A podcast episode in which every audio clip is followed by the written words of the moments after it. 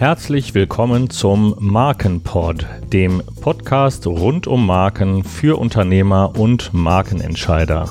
Von und mit Rolf Klesen, Patentanwalt und Partner bei Freischem und Partner in Köln. Mehr Informationen zu meinem neuen Buch zu Marken, in dem ich in einfacher Sprache ohne Paragraphen und Juristendeutsch einen Überblick zum Thema biete, finden Sie unter www.dasmarkenbuch.de. Begleiten Sie unsere Heldin Maria Musica, die ihr Tanzstudium mit ihrer Marke Marimba zum Erfolg führt, oder hören Sie Interviews mit Experten aus dem großen Feld der Marken. In dieser Folge geht es darum, wie man die Waren und Dienstleistungen bei Marken genau definiert. Unsere Heldin Maria Musica hat ja ein Tanzstudio, das sie Marimba genannt hat und möchte diese Marke anmelden und fragt sich nun, wie sie genau die Waren und Dienstleistungen formuliert. Bei einer Markenanmeldung muss man ja einmal das Zeichen angeben, also in dem Fall eine Wortmarke Marimba, die Waren und Dienstleistungen und natürlich den Anmelder neben verschiedenen weiteren Angaben.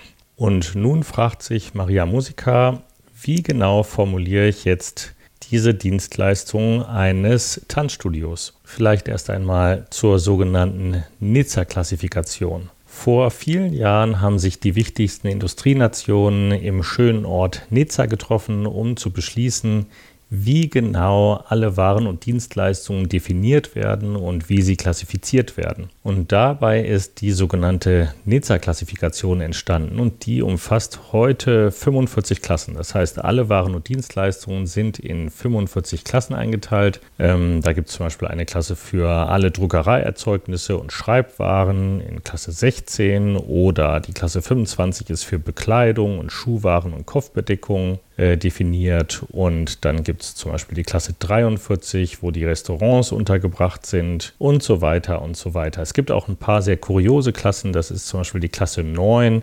In der Klasse 9 sind alle möglichen Dinge untergebracht, die auch gar nicht zwingend miteinander zu tun haben. Also zum Beispiel sind in der Klasse 9 Feuerlöscher, Sonnenbrillen, Computer, Software, Kabel, Mikroskope und alle möglichen anderen Dinge klassifiziert. So, jetzt gibt es also diese 45 Klassen, darunter eben 34 Klassen für Waren und die Klassen 35 bis 45 für Dienstleistungen. Und wie formuliert Maria Musica nun diese Dienstleistungen, die sie da anbietet?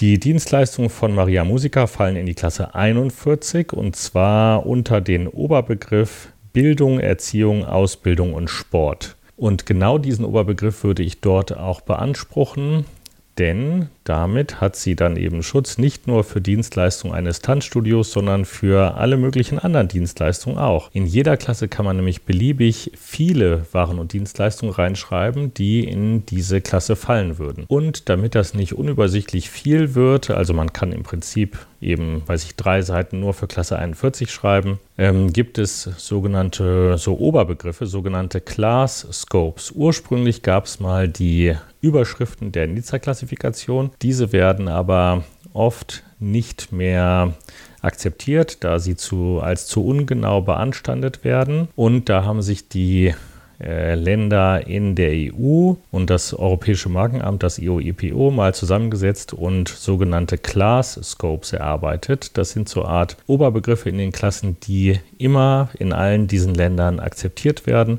und unter die dann alle Waren und Dienstleistungen in den jeweiligen Klassen fallen. Da gibt es ein paar Ausnahmen, das heißt, manche Class Scopes werden nicht akzeptiert, ähm, aber das sind ganz wenige. Man kann sich da natürlich bei den Ämtern schlau machen oder einfach den Patentanwalt seines Vertrauens fragen. Ähm, in der Regel werden Class Scopes akzeptiert. So sind die Class Scopes zum Beispiel in Klasse 25 äh, Bekleidung, Schuhwaren und Kopfbedeckung und da fallen dann auch wirklich alle Waren und Dienstleistungen in Klasse 25 drunter und man muss dann eben nicht mehr explizit eben Hosen und Hemden und Gürtel und so weiter dort benennen, sondern damit ist dann eben alles abgedeckt. Und der Class Scope in Klasse 41 für Dienstleistungen eines Tanzstudios ist eben Bildung, Erziehung, Ausbildung und Sport. Diese Formulierung wird genauso akzeptiert und dann sind eben da auch alle Dienstleistungen mit erfasst, die eben sonst auch unter diesen Oberbegriff fallen würden. Also nicht nur Tanzstudio, sondern auch Aerobic, eben Sport Sportdienstleistungen oder Fernkurse und verschiedene andere Dienstleistungen.